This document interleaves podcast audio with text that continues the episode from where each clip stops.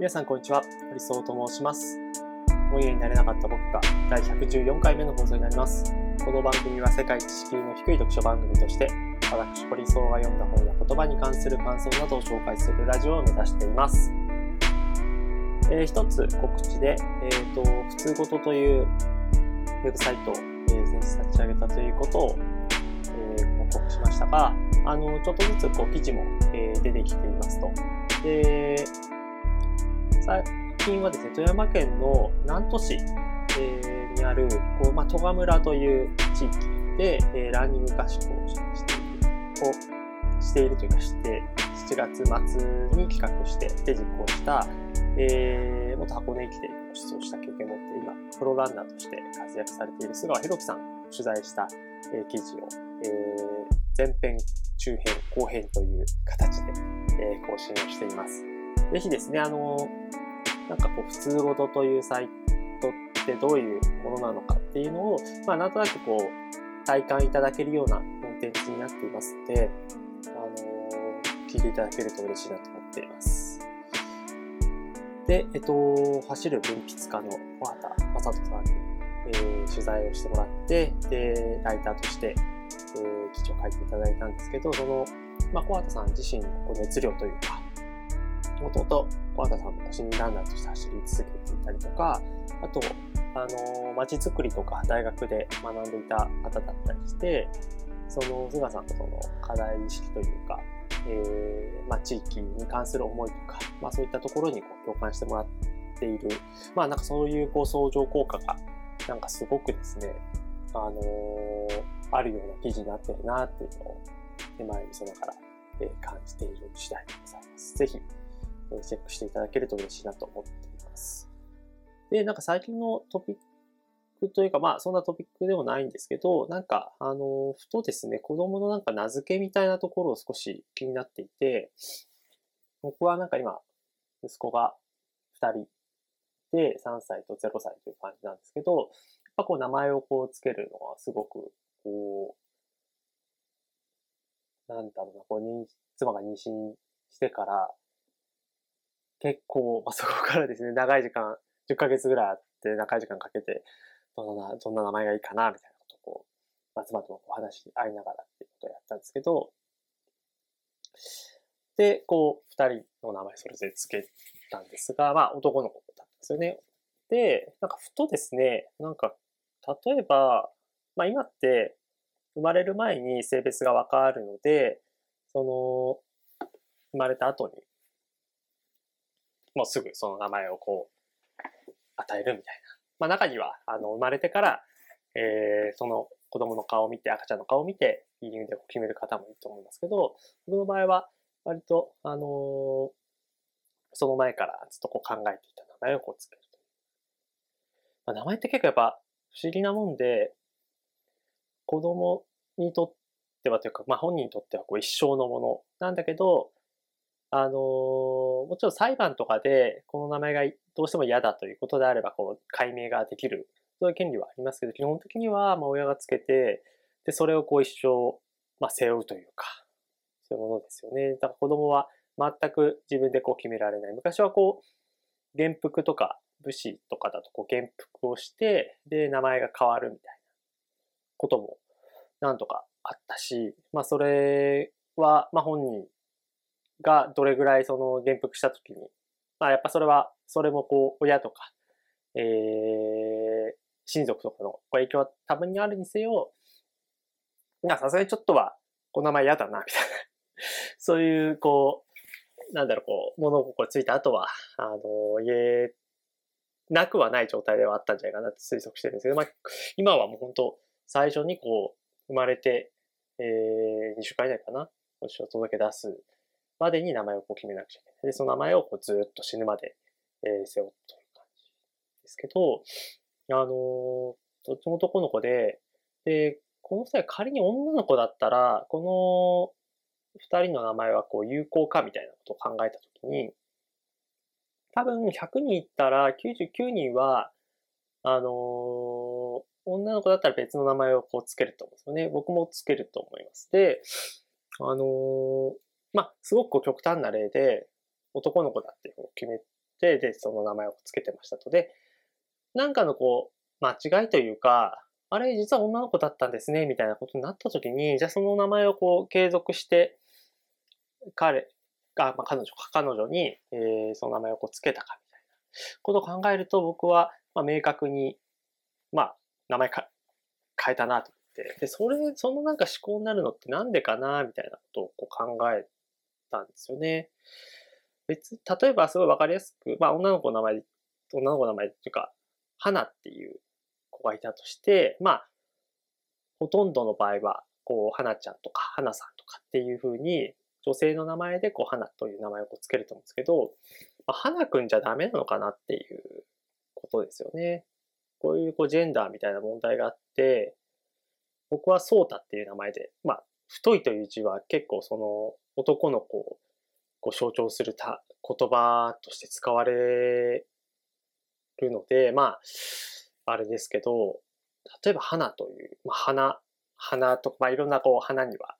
あの、英語の絵をこう当てて花というふうにし、こう華やかという単語をこう花というふうにする人もいるし。でも、まあ、お花の花もありますけど、まあ、いずれに、どのケースでも別に花っていうのは別に花くんでもいいわけだと思うんですよね。花子だったら女の子かもしれないし、花田だったら男かもしれないですけど、その子とか田がない状態の花は、あのー、別に男性、女性どっちでもいい。ただそれを明確になんか無意識の中で区別しちゃってるっていうのは、その自分の中でこう性別ごとのこう名前に関する文脈が明確にあるんだろうなというふうに思っていますと。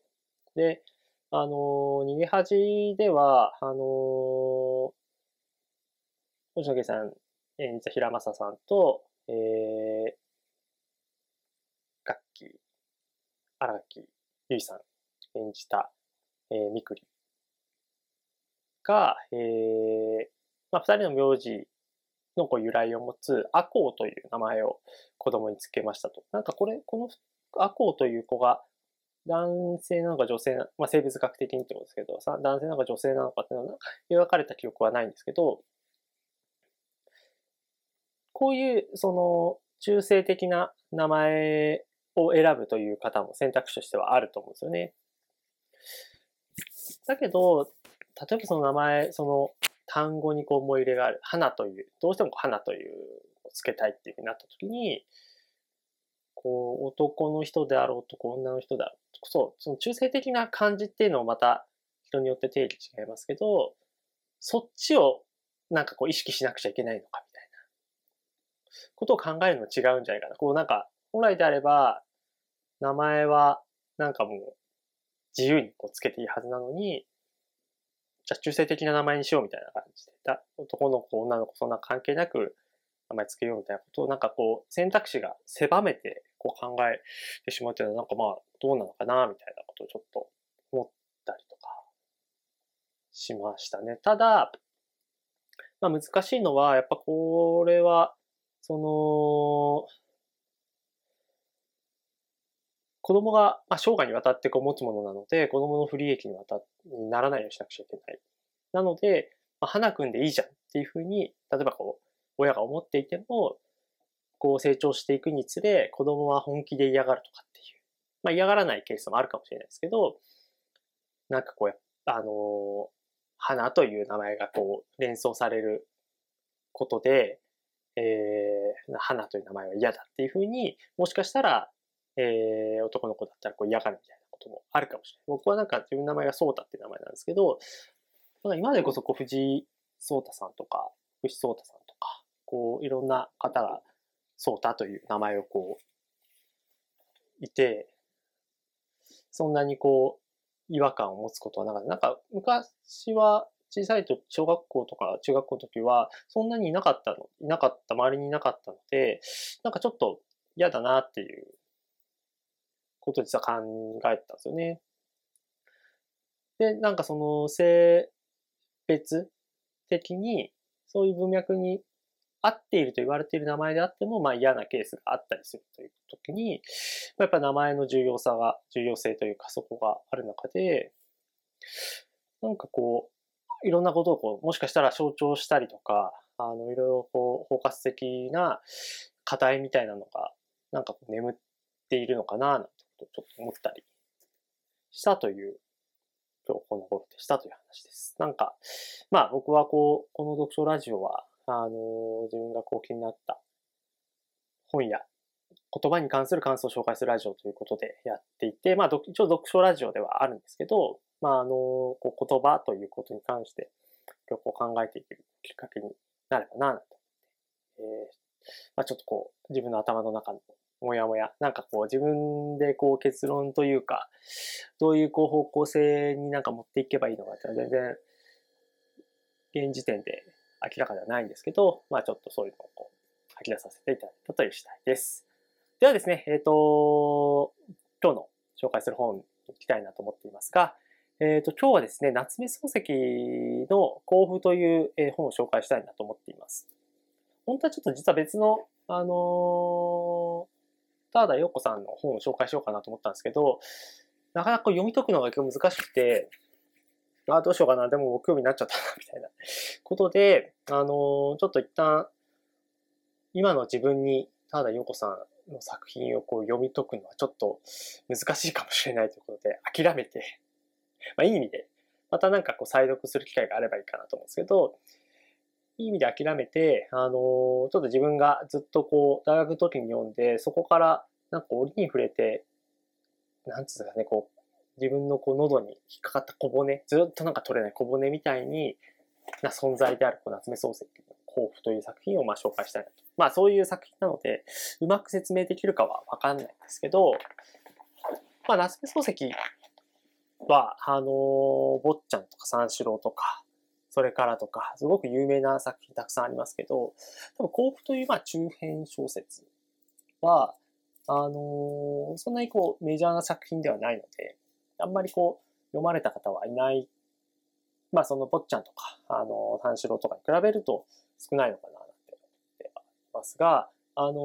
僕、村上春樹さんが好きだっていうことをこのラジオでも貢献してますけど、海辺のカフカに出てくるんですよね。海辺の海辺のカフカに出てくる僕が、あの、とあるきっかけでこう甲府を読んで、で、自分にこう重ねてっていう。海辺のカフカは14歳の男の子。で、甲府に出てくる青年は19歳なので、まあ5歳、この年代の5歳はかなり年代違うんですけど、なんですかね、こう、どちらも、こう、家が、家柄というか、こう、育ちがいいと言われている、こう、家庭で、まあ、でもその家庭、えー、エンビのカフカの僕は、まあ、ちょっとこう、家庭環境が、まあ、とはいえ、複雑でという。で、えっ、ー、と、甲府の場合は、えっ、ー、と、青年が、あの、失恋をしてとか、まあ、そういうことをきっかけに、あの、まあ、家出をしてという。家を出て。で、えー、まあ、いろんなことにこう、巡り合うというか、ひょんなことでこう、いろんなこと巻き込まれていくという話で共通しているんですが、まあ、それをこうすごく多分、春樹さんは自覚をして、海辺のカフカに出てくる僕が、その夏目漱石の抱負を読んだ時に、まあ、どんなことを感じるのかっていうことをこう意識的に、まあ、描いているという。ぜひ、海辺のカフカもすごい作品なので読んでいただきたいんですけど、まあ、今日はそのモチーフに選ばれたこう甲府という作品をえー、紹介したいなと思います。で、先ほど言った通り、あの、家柄がいい青年が、あの、出演きっかけに家出をして、で、途中、その、出会った人に鉱山で働い、鉱山に来てみないか、ここで働いてみないかみたいなことがあって、こう興味本位でついていって。で、ついていって別に断ることもできたんだけど、なんか、あの不思議な魅力、魅力というか、まあ、ここでは弾けないみたいなこともあって、別にこう東京で出てきたやつが、あの、こんなとこで働く必要ないよみたいなことをこう、何度も何度もこう言われていくんですよね。別にその、なんか騙されてこう働いているってわけではなく。例えば、えー、僕は東京ですと答えたら、赤ん、赤ん弁が肉のない方をへこまして、空洞の笑いを漏らしながら、3軒置いて隣の甲府をちょっと顎でしゃくった。するとこの合図を受けた元人坊主が入れ替わってこんなことを言った。僕だなんて、諸、諸説法だな。大方女郎買いでもしてしくじったんだろう。不定やつだ。前提この頃諸、諸説法の風利が悪くていけねえ。そんな奴に辛抱ができるもんか。早く帰れ。そんな痩せっこけた腕でできる家業じゃねえ。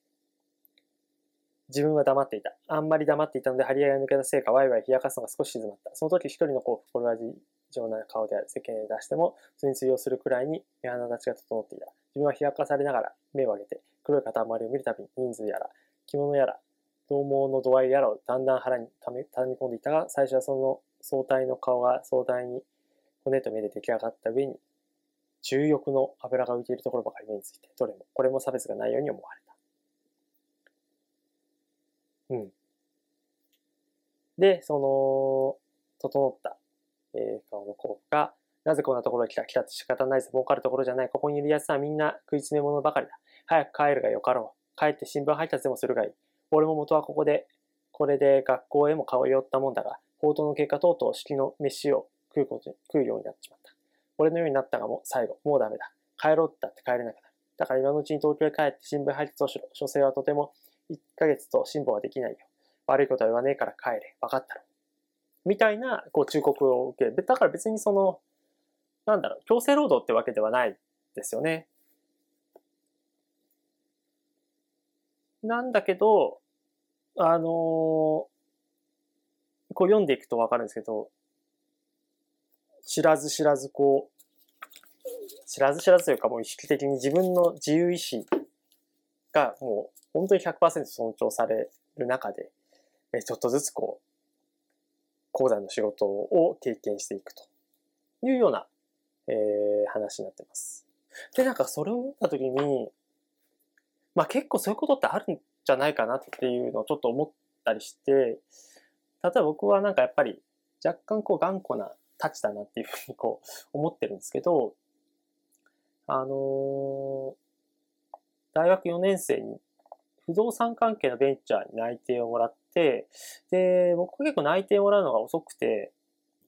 どうしようかなって思ってた時に、全然不動産の仕事なんで全く興味がなかったんだけど、親とか周りから、あのー、絶対やめときなみたいなこと言われ、興味、そもそも興味ないでしょ。みたいなこと言われて、だし、なんかその、説明会で、なんか人事担当の人が、まあ、あの、インセンティブもあると。制約取れば取るだけこう、お金持ちになれるよみたいな。僕の目標はありたいみたいなことをこう言ってたんですよね。それはすごい覚えていて。で結局その会社潰れちゃったんですけど、あの、なんかその反、周りに反対されればされるほど自分の中でこう正当な理由がなんかできてきたりして、なんか悔しくて、ちょっと行ってみるかみたいな感じ。結構その最終選、もちろん最終選考を受け、受かって、で、説明会みたいなのがあったんですよね。で、えー、説明会というかその内、結構こう大量に内定を出して、多分内定自体みたいなのがすごく多かったんだと思うんですけど、で、その内定自体を少しでも避けるために、おそらく個人担とか、あの、職場見学するぞみたいな感じします。まあ、よかったら来ませんかみたいな感じで、あの、目黒のあることかな、な、とかにこう呼んで、えー、見学させてもらって。でも見学といっても、なんかそんな、がっつり計画化したわけじゃなくて、なんか、だけど、そこで、まあ、目が覚めて、あ、ここは自分が働く場所じゃないっていうふうに、まあ気づけたのは良かったんですけど、まあそれ、もしかしてその見学行ってなかったら、そこにこう、入るという世界線があったかもしれないっていうふうに思うと、ちょっとゾッとするというか、割とまあそういうなんか、ひょんなことがきっかけで、自分はなんか、あんまりそういう道を歩む予定は全くなかった。まあそういう、それが、あの、いい方に作用して、あの、いい人生をっていうことも中にはあるかもしれないけど、なんか、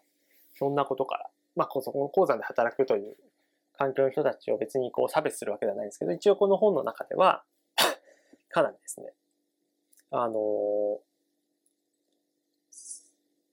の青年の数字に比べると、相当こう荒くれ者がいるみたいな。そういうこう対比、コンストラストが描かれていて、まあ、あえてこう暗転という言葉を使いますけど、いろんなことから人生が暗転するみたいなことある。そこからまあ、本当は抜け出せ、抜け出そうと思えば抜け出せたんだけど、いつからでもこう抜け出すチャンスはあるんだけど、あの、ついついこう入ってしまうみたいな。それはなんかその、鉱山というものが ある種メタファーとなって、こう山にこう入っているみたいなこともこう描いていて、ずっと暗いんですけど、面白い。なんかこう、怖いもの見たさでどんどんどんどんこう読んでしまうというようなことになっています。で、二つ目は、あの、立場が変わると相手も変わるということで、あの、基本的にまあ、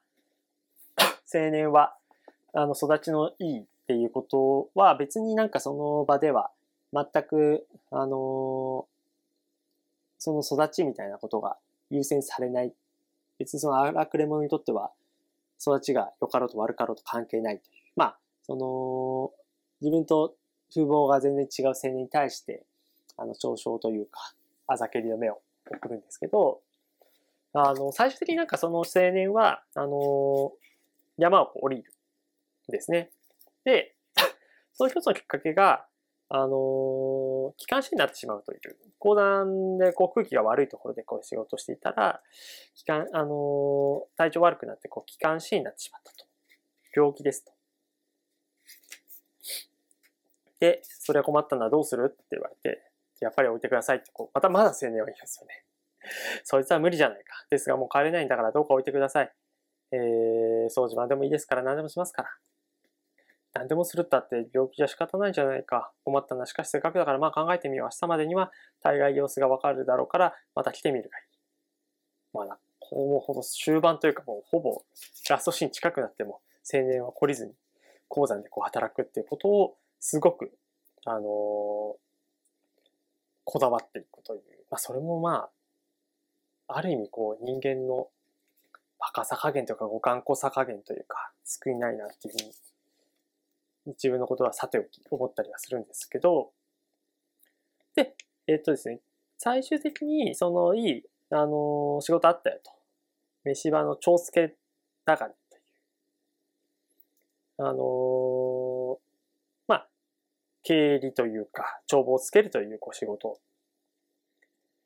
えー、鉱山でこう働く人たちが、えー、やれ草履だ、やれ甘めだ、た、ひじだと、毎日いろいろなものを買うからね、それを一日帳面に書き込んで、えー、もらえばいいんだと。で、まあ、あの、給料とか、その辺のこう、えー、お金渡したりとかっていうことをやりますと。そういう仕事にこうつけるわけですけど、そこでですね、本当ラストシーンなんですけど、えー、よ、あくる日から自分は台所の片隅に陣取って、肩のごとく情報をつけ始めた。すると今まであのくらい人を軽蔑していた候補の態度がガラリと変わって、かえって向こうからお世辞を取るようになった。自分も早速、堕落の稽古を始めた。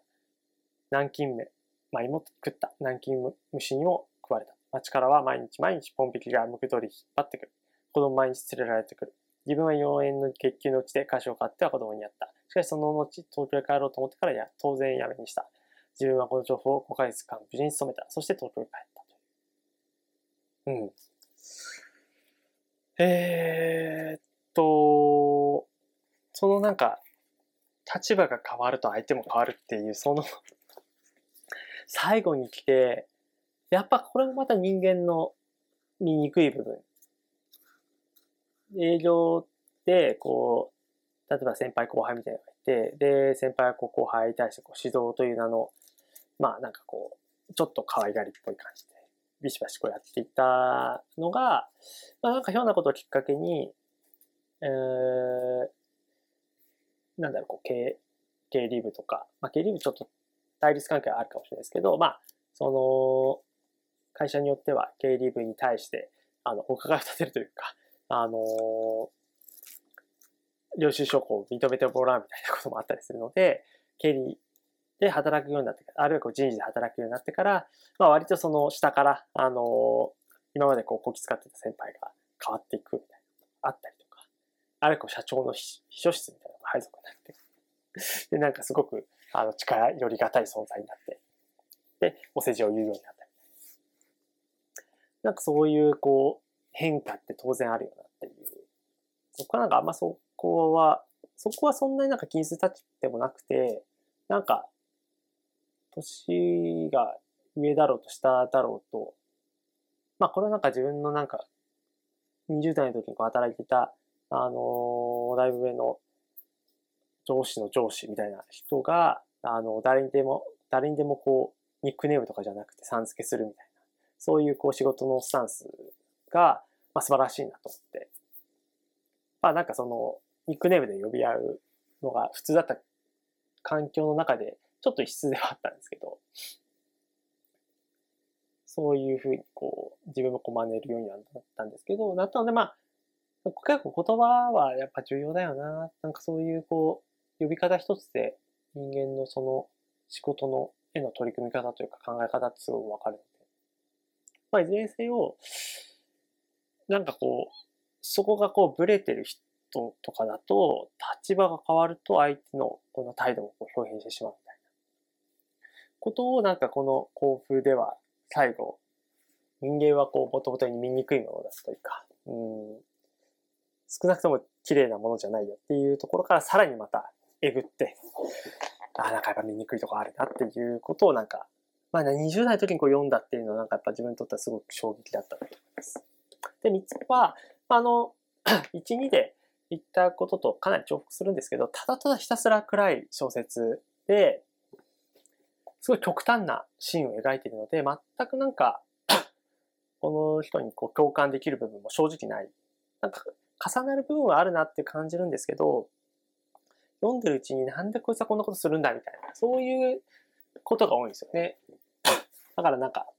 働き、その、今だからこそ、こう働き続けるっていうことが、まあそういうことってあり得るなっていうふうにこう思うんですけど、当時はあんまりそういうのはこう感じなくて、なんか全然こう共感みたいな軸で言うと全く共感できないんですけど、ただなんかこういう小説を読んでおくってすごく重要なんじゃないかなっていう、なんか全然ロジカルではないんですけど、ただただひたすら暗いし、その学びもこうエンターテインするような要素も全くないんですけど、何かこう、こういうふうに人が落ちてしまうこともあるなとか、そういうことを疑似体験できるっていうのがこう小説、フィクションの優れたこうフォーマットというか役割の一つでもあると思うんですよね。海辺のカフカとかだと、その14歳のこう僕というカフカ少年が、あのー、いろいろこう試行錯誤するのが、まあやっぱ春樹さんの、あのー、さんかなり意識的だとは思うんですけど、そのカフカ少年にすごく共感ができるところはすごい多いんですよね。全然その、なんだろう、家出もしない、普通の人は家出もしないんですけど、なんかこう家出したくなる心境になったりとか、何かに対して、えー、逃げ続けたいみたいな。かくまりたいみたいな。そういう欲求って絶対あって、で、そこから、それそういう生活からこう成長できるんじゃないかっていうこう期待もやっぱあるから、その海辺のカフカと、えー、幸福っていうのは、ある意味こう似たようなシチュエーションを描いているんですけど、その読後感は全然違う。読みながらも、こう時々こう、海辺のカフカを読みつつ、こうポジティブになる状況ってあるんですけど、幸福に関しては全くこうポジティブな要素、ずっとネガなんだけど、そういうものをなんか20代のうちにこう読んでおく、10代とか20代のうちにこう読んでいると、またなんか、基地体験できる、その人の生き方の幅みたいなのが変わっていくんじゃないかなという。全然それは幸福というこう作品じゃなくてもいいし、別の小説でもいいし、あるいは漫画とか、あの、アニメとか、映画の作品でもいいかもしれないけど、この夏目漱石の幸福という、えー、作品は、そういうなんか自分とは全く違う異世界のことなんだけれども、なんかこう、僕が冒頭言いましたけど、魚の小骨がこの上にずっと引っかかり続けてる小説だったんだけど、そういう引っかかりみたいなのがあると、まあなんかこういうことが起こるかもしれないみたいなことって、やっぱこう、ずっと引っかかってると、引っかかってないとこう忘れちゃうんですけど、引っかかってるからこそ、なんか、どっかでブレーキが踏めるみたいなことはあるのかもしれないという。そういうなんか小説で、僕にとってはすごく、えー、大事にしてる小説なんですよね。まあそういうのを、ぜひですね、あのー、皆さんの中に人生を変えた一冊みたいなのがあるのと同時に、なんか、思い出したくもないんだけど、どっかこう引っかかってるんだよねっていうタイプ、類の、えー、小説や作品やらを、えー、一個持っておくと、まあ、いいことがあるというか、おすすめをめちゃくちゃしたいわけじゃないんだけど、そういう小骨系の作品は、なんか、ブレーキを踏めるよっていうことをお伝えできればなと思っています。はい、ということで、えー、本日の配信は以上になります。また、えー、次回配信もお楽しみください。